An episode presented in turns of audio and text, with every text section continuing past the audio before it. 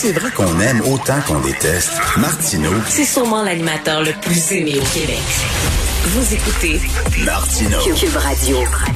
Alors, nous allons parler de la façon dont le gouvernement Legault gère la crise et surtout la fameuse deuxième vague avec Richard Thibault, président de RTCOM, spécialiste en gestion de crise. Bonjour, Richard. Comment vas-tu ce matin? Ben, très bien. Ben, premièrement, on revient sur ce sondage-là hein, qui a montré quand même une baisse de la confiance euh, de la population envers le gouvernement. C'est pas dramatique, mais c'est quand même une chute de 6% euh, Est-ce que quoi, on commence à se poser des questions sur la gestion de la crise? Je pense qu'il faudrait coupler ça avec un autre sondage. Il y avait un autre sondage qui sortait ce matin. Euh, on a repris un vieux sondage léger. Tu te rappelles, on faisait le, la liste des professions les plus aimées et tout le reste. Puis on réalise que les députés et les ministres se placent toujours au 73e rang sur 76 professions évaluées. Alors tu dis, est-ce que, ma foi, malgré tout l'effort que nos députés font, est-ce qu'ils prêchent dans le désert et tout le reste? Enfin, si tu me permets une comparaison, je te dirais, Oui, on, oui. on- on l'a déjà utilisé, mais je me permets d'aller un peu plus loin. Là, on se retrouve exactement au mi-temps de la deuxième période. On vient de prendre une très mauvaise punition. Et euh, on va réaliser que le gouvernement se trouve dans une période euh, assez difficile parce que on s'en va, comme tu le dis, inéluctablement vers la deuxième vague. Et cette deuxième vague-là va encore une fois nous forcer à changer nos habitudes, à faire les choses autrement. On espère avoir le moins de dommages. Et c'est un peu ça qui est le problème, je pense, du gouvernement actuellement. C'est qu'on est un peu euh, à évaluer euh, jusqu'où on doit aller, puis on doit-tu serrer la vis plus fort, puis alors que certains disent qu'on devrait le faire, le gouvernement dit ouais, mais en même temps, je veux pas étouffer l'économie et tout le reste.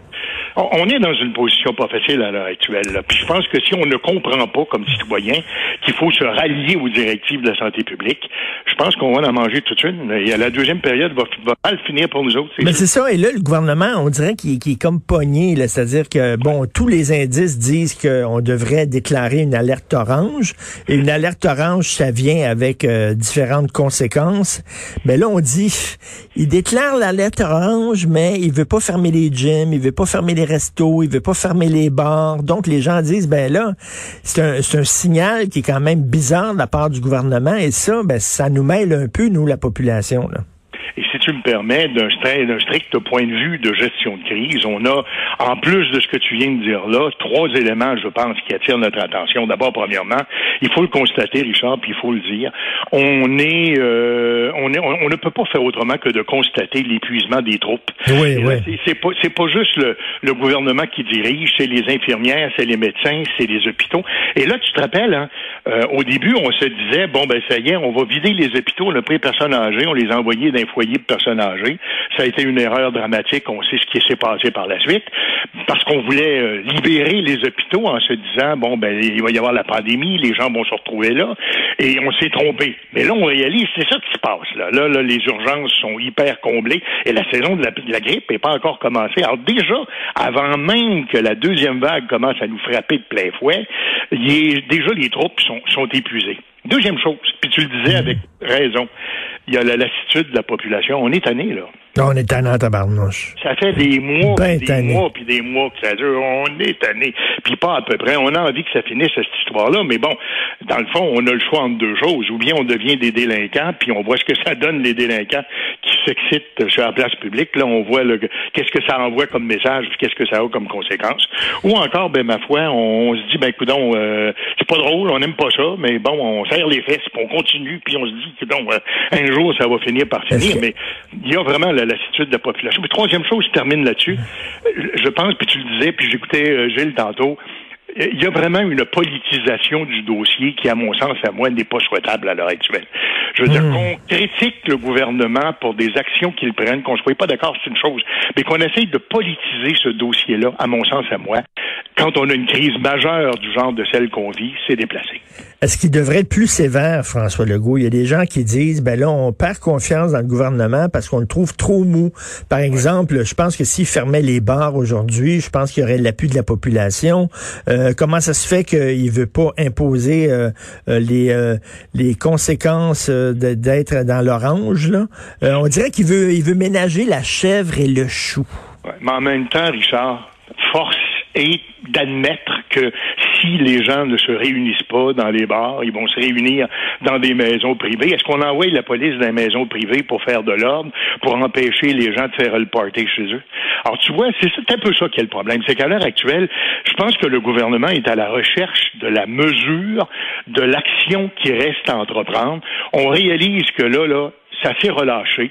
On réalise que la deuxième vague, là, c'est, c'est pas juste dans nos fantasmes, là, c'est vrai pour vrai, ça s'en vient. Et d'ailleurs, écoute, euh, on a souvent tendance à regarder euh, notre petit nombril puis autour, là, mais si on va un petit peu plus loin, puis on regarde ce qui se passe en France, ce qui se passe en Angleterre, ce qui passe euh, en Asie, ce qui se passe en Afrique, en Australie, ce qui se passe, ma foi, un peu partout sur la planète, la deuxième vague frappe, puis frappe très fort. On est découragé, on n'a plus de ressources, on n'a plus de moyens. Alors, faut pas penser qu'on est seul dans le monde, puis qu'on vit seul dans notre bulle, puis que ça nous arrivera pas. Là.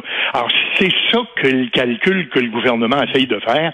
On sait que ça s'en vient. Comment est-ce qu'on est capable d'enligner nos flûtes pour faire en sorte que la pression soit euh, euh, comment dire, enfin, gérable, hein, parce que ça va avoir un impact.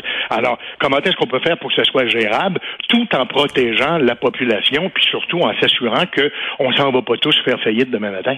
Ben c'est ça. Là. On veut pas faire faillite demain matin. Ça doit être extrêmement frustrant hein, de la part d'un gouvernement. Euh, T'es élu. François Legault a été élu très forte majorité. Lui, il voulait remettre le, le Québec euh, sur euh, la voie de la croissance économique. Il y avait un programme. Puis là arrive la pandémie. Puis ça te fait tout déraper ton programme. Puis là, tu es là pour gérer une crise sanitaire. Et à un moment donné, c'est pas ça que tu voulais faire, toi là. là. C'est pas ça que tu voulais faire pantoute là. Ouais, mais en même temps, hein, qu'est-ce que tu veux? Tu peux pas dire, garde, je suis aux abonnés absents, je fais comme si ça arrivait pas, puis euh, on peut pas tout, tout, gérer euh, notre pays comme Trump le fait. Je veux dire, à un moment donné, il va falloir constater qu'on est dans ce genre de choses-là. Le problème, je pense, c'est vraiment la lassitude. Je pense que le principal problème qu'on a à gérer, que le gouvernement a à gérer, c'est la lassitude de la population, parce qu'on se dit, il va falloir que ça finisse. Puis là, c'est rien, c'est pas fini notre histoire, parce que on est juste à la moitié de la deuxième période. Il y a encore une autre période qui s'en vient. Et cette troisième période-là, ça va être celle de la vaccination. Euh, tu vois déjà qu'est-ce que est l'impact, par exemple, au niveau du dépistage. Hein?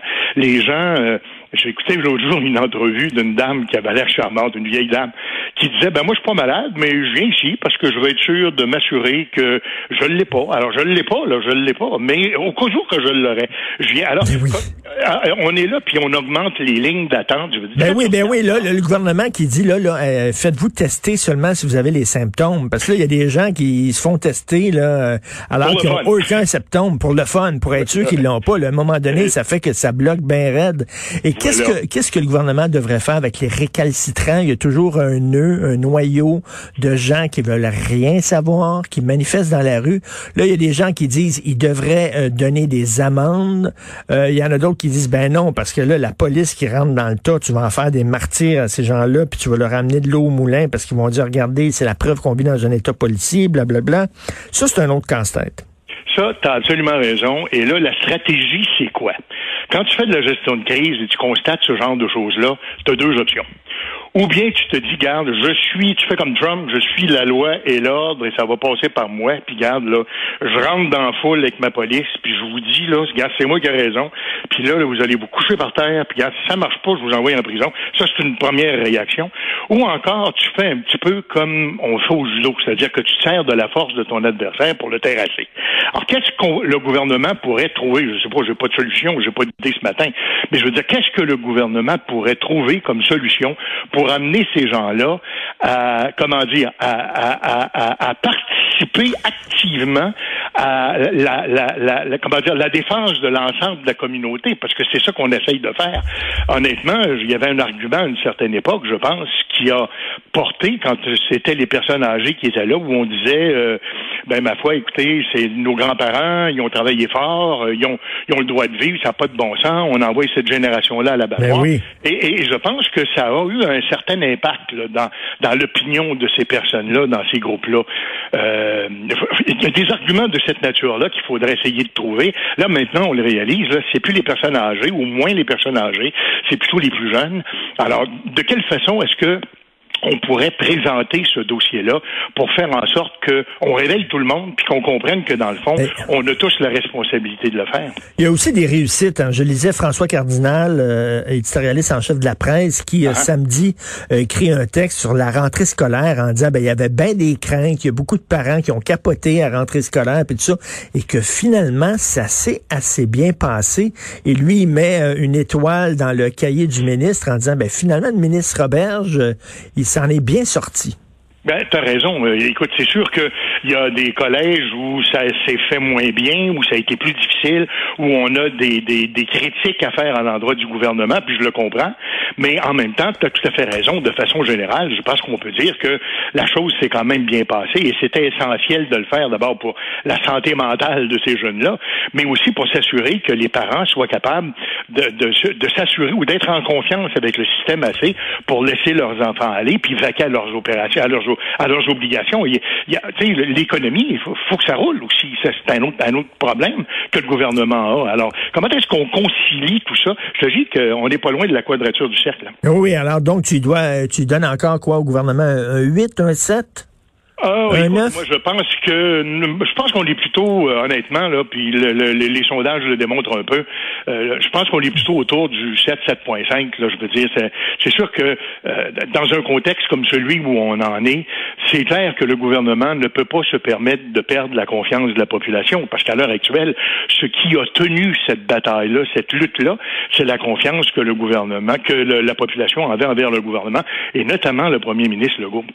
Écoute, si, si cette confiance-là s'étiole, Richard, va dire de quoi, je ne sais pas où on s'en va. Le gros test, c'est dans, dans un mois et demi. Tu sais, le mois de novembre est probablement le pire mois au, hmm? au Québec. C'est le mois où vraiment là, on a le on a le le, le, le, voyons la santé mentale d'un talon. Tiens. On est ah, complètement déprimé en novembre. Alors ça, ça va être assez euh, particulier euh, en novembre, sous une pandémie, euh, dans une deuxième vague. Aïe aïe. Puis, euh, dépendamment aussi, il faut dire que ce matin, je lisais un article où il y a d'autres pays au monde qui nous regardent avec une pointe d'envie, parce que dans le fond, toute proportion gardée, ça a quand même été mieux ici qu'à bien des endroits. Alors, les gens se disent, mon Dieu Seigneur, est-ce qu'ils ont découvert un secret ou une formule qu'on n'a pas et tout le reste? Alors, donc, je veux dire, faudrait pas non plus jeter le bébé avec l'eau du bain. Oui, on est tanné, oui, on est fatigué. C'est une épreuve qu'on a à vivre ensemble, puis il va falloir se serrer les coudes parce que autrement, on ne faire qu'exacerber cette crise-là. Et quant au gouvernement, je pense qu'il va falloir trouver le bon message pour s'assurer que euh, les jeunes qui n'y croient pas vraiment, ben là, on voit qu'il y en a de plus en plus qui tombent au front. Et il va falloir trouver une façon de faire passer ce message-là. Moi, je pense que pour la deuxième vague qui s'en vient, le principal défi du gouvernement, ça va être un défi de communication et de sauvegarde de sa crédibilité. Tout à fait. Merci beaucoup, Richard Thibault, président de RTCOM. Merci. Merci, Richard.